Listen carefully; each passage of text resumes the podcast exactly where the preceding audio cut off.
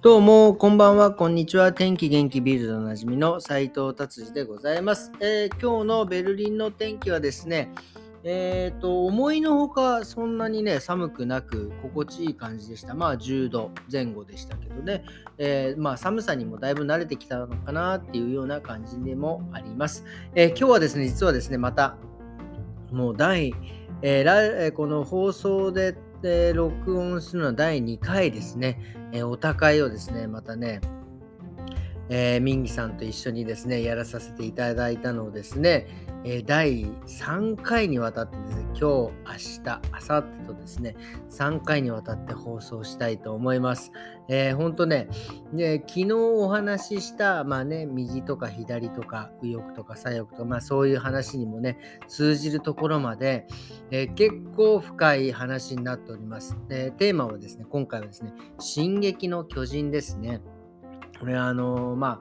ああの講談社からね出ている漫画ですけどもまあこれね結構あの話題作になってもうねもう結構でも言ってももう2009年原作はですね2009年でアニメになって2010何年でまあもう結構ね、えー前の話ですけどまあすごくね深いところまでですね、えー、ミンギさんがですねお話ししてくれるんでぜひえー聞いてください。よろしくお願いします。それではどうぞ。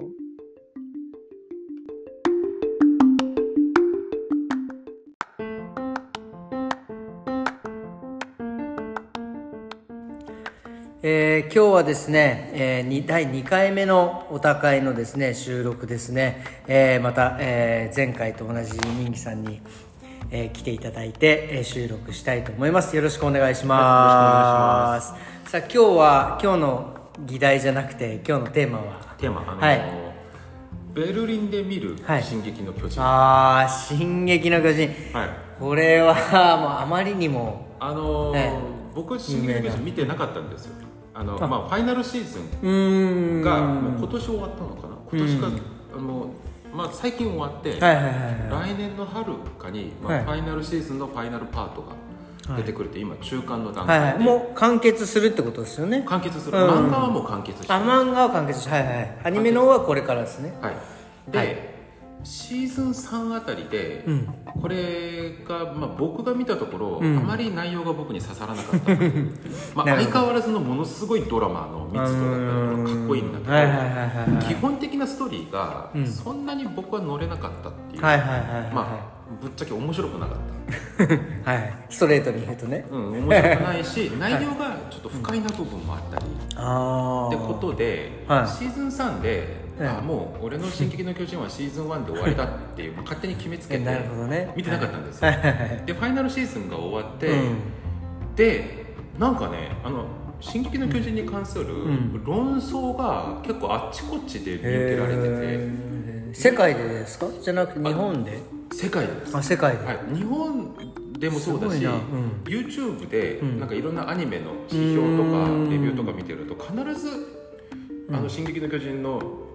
あの論争に関する動画が僕にすおすすめになってきたりとかへー僕がよく見ているこうオタクたちの掲示板でうもん「あの進撃の巨人」をどうなのみたいな感じで話が出たり。おへえやおやな何が起きてるんだってことで進撃の巨人がそれファイナルシーズンに入ってからですか じゃなく前て々からそうでしたね前あー々からそうだしファイナルシーズンに入ってもっと激しくなった、ああなるほどどへーなんじゃこりゃってことであマジか結構激しくなってきてうんもうこれは気になんか気にしないふりもできず まあちょっと取り上げないとねのアニメを見てみたんですよ、見てみた見たんですけうど、んはいはいはあいのーちなみに僕は見てないですあはいそうですね全く見てない全く見てないいや漫画だけ見てるあ のそう漫画だけあの本当にね漫画のシーズン漫画のーシーズン1までしかすいません、はい見てないですアニレオンはいハートがあの捕まるってところでそうですそこまでですはいはいすいませんそれではいで、あのシーズン3とうんテイストが違うっていうのがもうあのうん1話からもう分かっちゃったんですよあれこれちょっと話違うなっていう、それはもちろん内容がし、うんあのファイナルシーズンになって、うんあのネタバレしてしまうと、いやいいですもんねタバレあはの「進撃の巨人」のあの主人公たちがいるところ、はいパラディ島っていう、はいはいはいはいもうほぼ大陸に近い島の中はいはにい壁に覆われて、はいはいはいあそこに閉じ込められてるんですよね、はいはいエルディア人っていう人たちで,、はいはいでうん彼らがあのすあの前の戦争で巨人の力を使い、うん人類文明を脅かしたから、うん彼らをパラディ島っていうところに閉じ込めて、はい壁の中に閉じ込めて、彼らがその巨人の能力でまた世界を脅かすのを封じ込めていると。はいはいはいはいはいで、うんファイナルシーズンは、は彼らの話から始まらずに、うんあのマーレっていうマー,、マーレっていう国うんにいるエルディア人、だからパラディ島と同じ種族ですよね、はいはいはいでも罪がもうちょっと軽いエルディア人たちの収容から始まるんですよ、なるほどなるほどなるほどはいはいはいで、はいマーレっていう、世界最強の国の収容区にいるエルディア人たちが、うん名名誉マーレ人になるために、う少年兵の頃から、うんあの巨人の能力を受け継いで、うん戦争で活躍して、うん名誉マーレ人になりたがるっていう話からファイナルシーズンがああそうなんだはい、これでもちょっと 見てない人はもう意味不明ですよねあもう何のこちっょちっゃっとて話ちょっと呪文みたいな感じですよね、まあまあでもまあまあはいはい、は、はいいでもまあこれもぜひ見ていただくっていうあのー手でもう見てもらった人が聞いてるっていう手でいきましょうでもこれ はあの、はい名刺あんまり関係なくて、いはいあの後々になぜこれが論争になっているのかってんいうのをお話ししますけど、はいはいはいでこれがね、あのー後にこれ結構政治的な話になって、もうもうあの作品自体がすごく政治的な話を扱ってしまっているので、うんそれは避けられないだろうなと思うんですけど、うんこれねベルリンでドイツの生活とかドイツの文化に触れながら「進撃の巨人」を見ると、んちょっと違って見えるんですよ。へあえのまず登場人物たちがまずみんなドイツ人まあまあそうですよねドイツの名前なぜドイツの名前ですよドイねツの名前になってあなんでですかまあまああれはまあまあまあなぜかは分からないんですけどあのーあれあの,、ま、あの背景がドイツのなどこでしたっけネルトリンゲネートリンルゲンはいはいはいえーあっていうの場風所景が同じなんですかでも大体同じような感じですねあ建設壁に覆われていあやーい行きました行きましたあ昔の僕フランクフルトに残っているそうですあそうニですュルンベルクみたいなそうですそうですそうですそうですそうそうそうそうニュルンベルクそうそうそうですそうですでこの「進撃の巨人」を紐解くためには、まずこの作品の漫画とかアニメとしての絵を、まずちゃんとあのーそこから紐解いていこうと思うんですけど、うーんまあ「進撃の巨人」を見た最初の瞬間から今までもやっぱりこれはエヴァとういーうん精神をはいはいはい新しい形で受け継いでるなっていうのあー新しい世代のってことですか、はいでこれ多分安野さんそういうこと言ってないんですけど安野さんがやりたかったことってこういうことなんだろうなとは僕は踏んでるんですよなるほどねなぜなら彼はまずこれエヴァの話からしますねで旧エヴァのテレビ版と劇場版うんうん「真心を君に」ではいはいはいもう完全に終わっちゃってるんです確かにでそれを確か「新エヴァンゲリオン」って言ってあの映画始でめましたね作り直して、うん作途り直しました中でいきなり「シン・ゴジラ」を作る というで「シン・ゴジラ」を見てみたらなんかエヴァなのみたいな確かになんかなんかデブのエヴァが出てきて AT フィールドをぶっ放すっていう、なんかわけわかんない話になってまあそういう話なまあそうですよねなんかもうある人はあれは第三神東教師だからセカンドインパクトの前日なんじゃないのかみたいあなそうなんだそういうふうに見るまあでも確かにそうですよねそう言われてみるとそうだなただ僕はちょっとそうは見てなくて、安野さんがやっているエヴァっていうのは、一種の型だと思うんですよ、うん歌舞伎みたいに、うん歌舞伎とか落語みたいに、うんうん歌舞伎とか落語は一種の型があるうじゃないですか、んその型の中に内容新しい内容を入れて焼き直したりとかしてるんですそうですよねうんでエヴァっていうのは日本でしか見られなかったうんエンタメの,、んあの特徴をうん全部かき集めて、うんエヴァという世界観の中に、うんこうちゃんとこう落としてるんですよねあー例え巨大怪獣が出現するっていうのはあれ日本しかないんですよあそうなんですか他の国確あのかにエイねリアンとかはいますけど確かにね怪あ獣とんな巨大なもの確かにないですよね怪獣が毎週毎週東京を襲ってくる話なんてそう毎回毎回ビル壊すっていうね、うんあの一体東京はどこが残ってるんだ これ毎毎週毎週東京が確かに壊らされる壊されてました壊されてましたええで、それに対抗する巨大ロボットとか巨大宇宙人のウルトラマンが出てきて戦うと、確かでになぜか怪獣は東京しか来ないっていう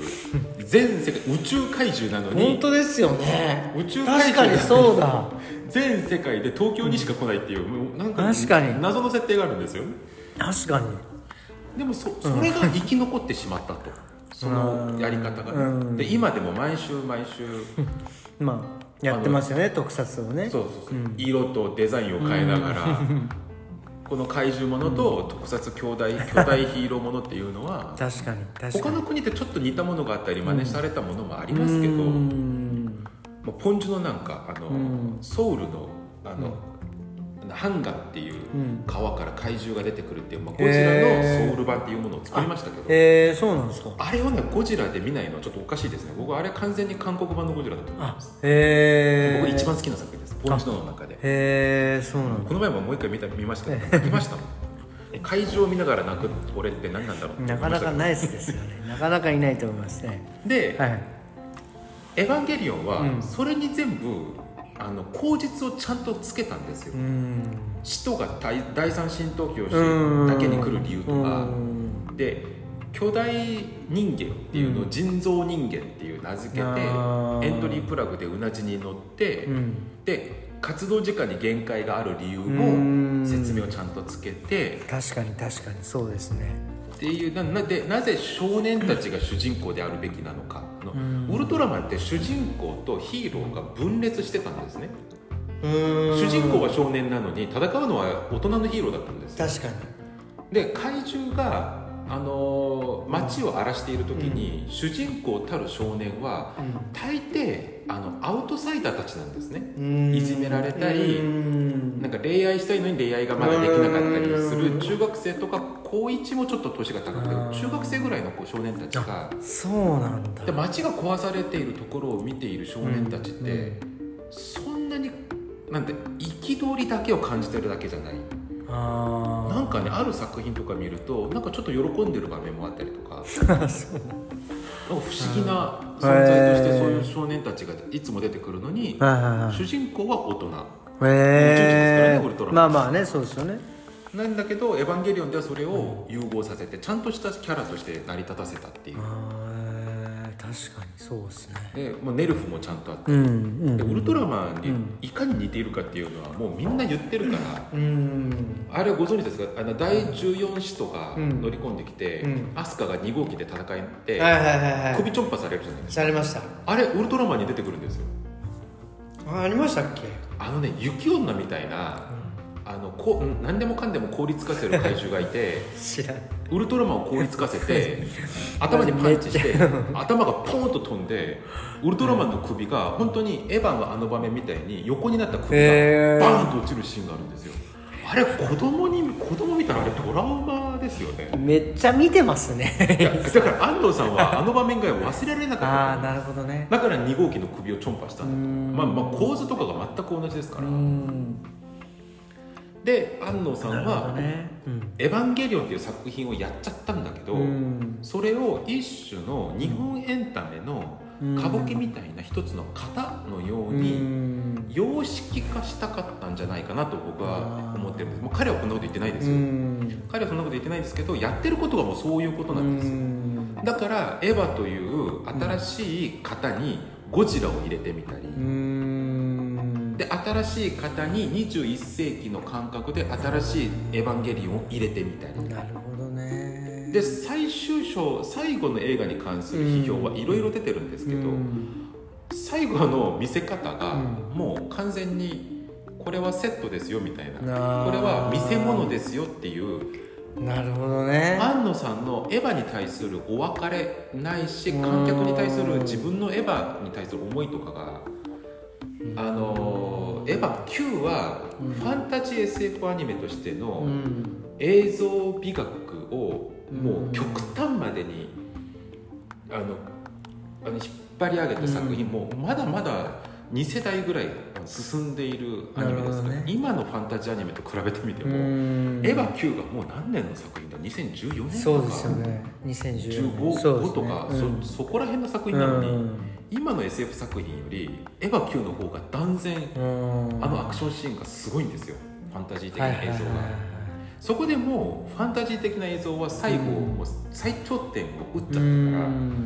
最後はうんなんかいきなり綾波レイがうん農作したりとか、労働のよりこう喜びを覚えたりとか確かにね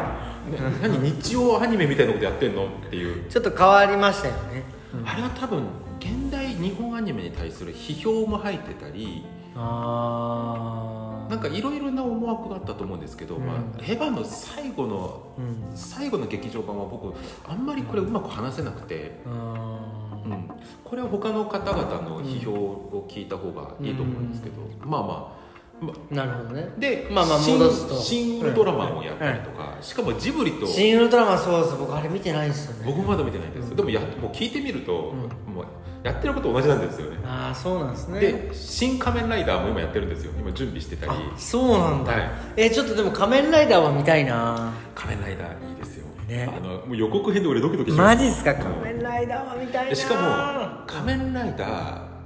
ブラックをモチーフにしてるみたいあですそうなんだうん僕個人的にアマゾンが好きなんですけどねああめっちゃマニアックなあの物好きですねそういう方に行っちゃうんですよねあそうか だったりとかでジブリと合作してなんか巨神兵うんあのと東京の上空に現るっていう短編映画も作りました、えー、そうなんですかはい、あの10分ほどのあの、へーあれなんですけどおそらく、んセカンドインパクトの前日談みたいなあじゃじゃじゃなくてナウシカの「火の7日間」あがどうやって始まったかっていうのをあそうなんだ特撮へで作ったえ短ー、編映画なんですよだからススタジオカラーとうん安野さんのスタジオですよね、うんスタジオカラーとジブリとの合作でへえ作ったものもあるんです、あれも結局あのナウシカをエヴァに落とし込んでたり、まあまあまあね、うんやってることが同じなんですはいはいはいだから安野さんがやってるのはエヴァという型を日本のエンタメの様式としてうん定着させたい日本のエンタメの様式とは何なのかをすごく美学的な観点で研究した結果ああいうものが出てきたんじゃないのかなっなるほどねて思うんですうよんで「進撃の巨人」を見てみると、うんまあ類似してる点なんて山ほどありますよねああそうなんですかでまずなぜ巨人が主人公の村にわざわざ来るのか、確かにね天敵っていうのがうね、んまあ、それにちゃんとこじつけはありますけど、うん理由はちゃんと使ってありますけど、でエレンも巨人に変身ししますよ変人もうあれも衝撃でしたねあサれねプライズでしたね変身するシーンがアニメで見るともう完全にウルトラマンなんですよへえピカーってやりながら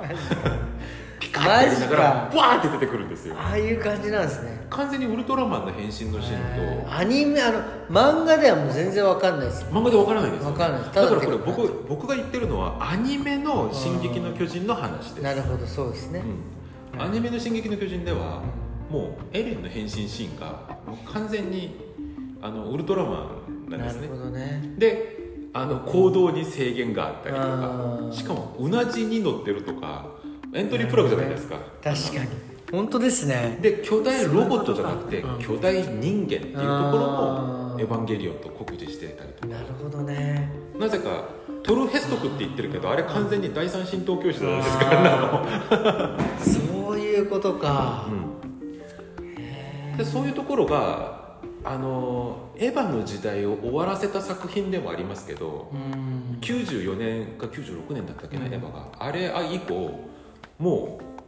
ずっと21世紀に入っても日本のアニメーターたちがもうエヴァ風に描かないとうまいって見られないような呪縛にかかってる時期があってあーみんななんかそねうなんだみんななんか憂鬱で全問答してるんですよ あなんか世界が崩壊したりとかーなるほどねなんかみんな憂鬱完全にエヴァですねそうそうみんななんか憂鬱で間を取りながら全問答してるんですよあーでそうなんだで絵が動かないあーなるほどねそうですね確かにでななんか残酷っていう、あーそういうことかそういうことをもう何年もやっててあれやらないともうかっこいいアニメにならないぐらいエヴァの呪縛ってすごかったんですね、まあ、こんなこと聞くともうあの時活躍したアニメーターたちは怒るでしょうけどまあまあまあね、まあ、ままあまああそこはそこはまあいいです僕らのたわごとですから、はいではい「進撃の巨人」はもうテーマからしてう中二病じゃないうんああいうなんか全問答だったり世界なんちゃらかんちゃらじゃなくて、うん主人公の母親が巨人にうん噛み砕かれて食べられるっていうシーンから、えいきなりでしたねあれね ちょっとびっくりあれちょっと衝撃でしたよね本当に本当にあの初めのシーンですよね、うん、僕はねうんあの母親の顔が頭が潰れるのを見せるべきだったと思いあます、うんあそこで他の登場人物全部見せといてー、あー母親でそれ隠すっていうのはまあまあねおそらく編集部でまあ待ったかけたと思うんですけとど、思うんですね確かうに、んまあ、それぐらい、うんあのーすごくあの概念的だったり、うん観念的だった話が「進撃の巨人」に来てすごく実存的になったんですよ、うーん命そのものの切実さみたいな話になってうもんうシーズン1はそれでもう突っ走るっていうあーそのなんちゅうんだろう僕「し進撃の巨人」シーズン1を初めて見た時に、一気見しなかったこと一生の後悔でしたあー毎週毎週出てくるのを待ちながら楽しみにしてた方が良かったってことですかいやいや一気見ししした方が良かったああなるほど一気見した方が良かったああーそういうことかはいだって最後の兄との戦いなんかはあれい20分ずつ切って見てるとうんもうじれったくてしょうがないくて確かにそうですよねあのね次の週の「進撃の巨人」が見れるまでもう毎週10回ぐらい反復して見てたから忘れますしねあそしてのそう巨大獣の森での兄との戦いのシーンなんか俺はもう全部覚えてますからね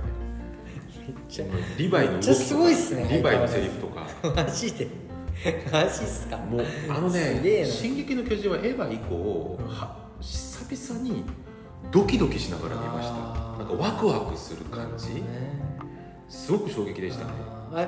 あれ僕あの「銀河英雄伝説」ってもうもっともっと前です、 80年代ですそうか80年代か、はいあそうか80年代から90年代にかけうて、んあそうなんですね、そっかそっかじゃでいきなり銀河英伝説は何でですかああすいませんいやいや僕なんかあれになんかちょっと似てるようなどういうところですかいやなんかそういうなんか哲学的ななんか感じがあうんなんかそのなんだろうなんていうんですかその哲学っていうかバイブルっていうか、あうんうんうんうんなんかそういうものがなんか似てるなっていう巨人がです進撃の巨人が、なんか何かうんうんそれをそれをあれを見て育ったみたいなあーところが僕らはすごく匂わせてます、そうそうそうそいれところで「進撃の巨人も」まあ、僕は世代ではないけどあれを見て育った子たちは、多分あれがなんかそのうんいや岡田斗司夫さんが全く同じことを言っててあそうなんだうん、あのね「進撃の巨人」に対して、これはあのし社会的な人気だったりとか現象だったり、うんシンドロームを乗りもうんうとっくに超えて、うん今の10代とか、うん中学生あたりにはあの一種の思想思ああなんかそういう感じですよね想書みたいにうんなりつつある本だあと、やっぱそうなんだ生き方をこうなんて言うんだろう決心させるようなあー例えば俺はヤン・ウェンリーを見てああーあ生きようって思ったんですよいやかっこいいっすもんね僕もそういう感じでしたもんあ僕うわ超かっこいいやんヤン・ウェンリーあの、まあい俺あんな頭良くないけどあの政治の話に出てくると、う僕ヤン・ウェンリーの言葉をよく引用するんですけどあたかも実在人物かのように 話すで彼女にいつも怒られるんですけどだってヤン・ウェンリーがそう言ったじゃんとか言いなが らいやいや誰ですかみたいなことになっちゃいますからねなんかあのカゼルヌ少女がそうやった時にさあのヤン・ウェンリーがこうやってもうみんな誰も知らない人って言ってますね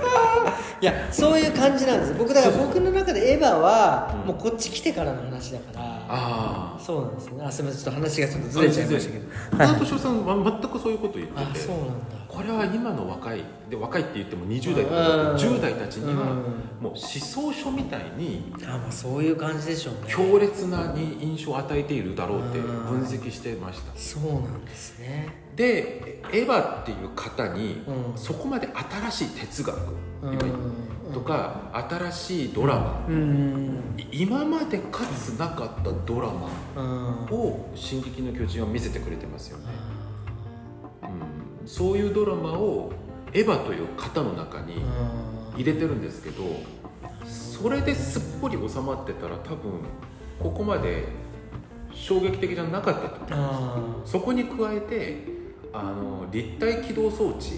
ーああれもう完全にスパイダーマンですよねー確かに確かにあれエヴァとスパイイダーマンが一つの世界観にいるっていうわけわかんないマーベルとうんガイナックスが一つの 中世のドイツに存在したっていうわけわかんない話なんですけど確かに確かにそういうところがあったり、うまあ、今言ったようにドイツの中世の村うんが背景になってるんだけうど、んガスを使って飛んでるんですよ確かねにそうあれでガガススを抽出して圧縮してボンベイに作る技術があるのっていう確か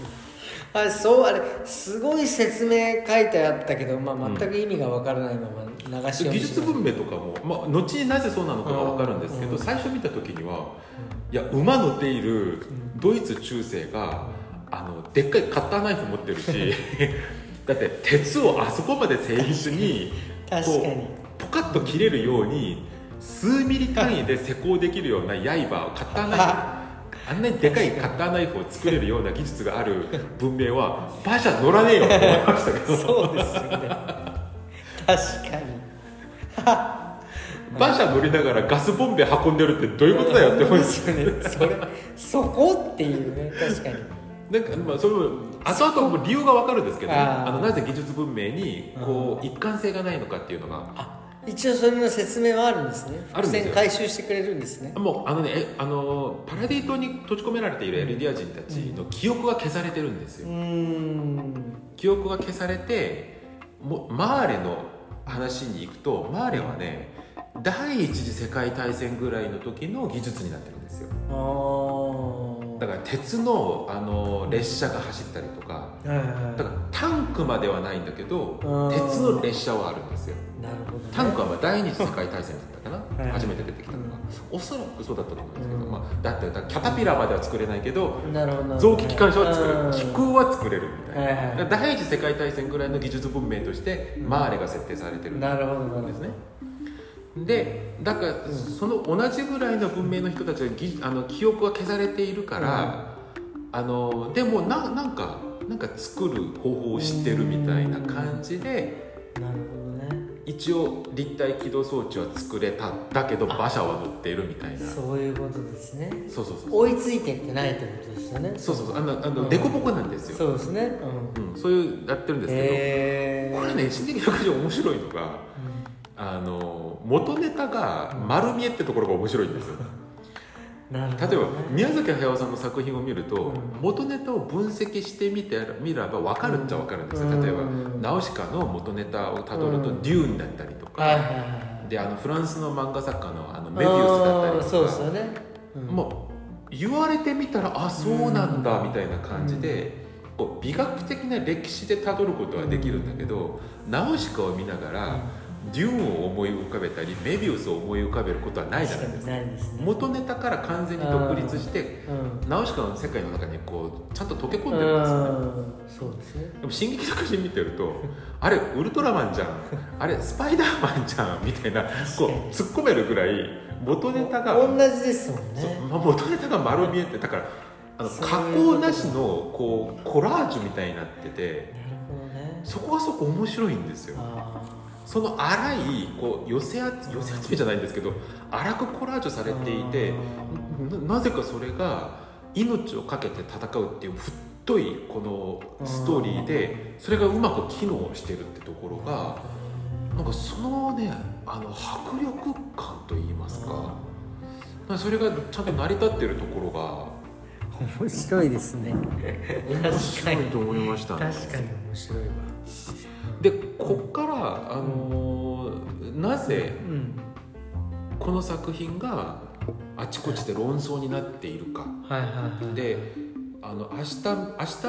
日の,、あの予告をちょっとしますと、はいはいはい例えばあの皆さんあの検索してみると分かるんですけど「Attack on Titan」「Subtext」いや 「発 Subcontext 音」だっ発音が良すぎですねいやいやいやて「進撃の巨人」「アタック・オン・タイタン」ですね やそのギャップがすごいねアタックオンタイタン、ええサブサブコンテキスト、うんアタックオンタイタンサブコンテキストだったりとか、 「Attack on Titan Philosophy う」んで検索してみると、もう Google の1ページ目で、ファシズムだったり、マジっすかナチだったりえー、マジか出てくるのでへー皆さん今日検索してみて、そうですね読む必要なくあこういうの検索されちゃうんだっていうのをあすご見た上で明日の内容を聞いていただくと、ええあじゃあなぜベルリンで見る「進撃の巨人」が違って見えるのかっていうのを、なるほどねあの理解していただけるのかと思います。なるほどじゃあとりあえず今日ははいこんな感じで終わりにしたいと思います、それではじゃあまた明日よろしくお願いします、はい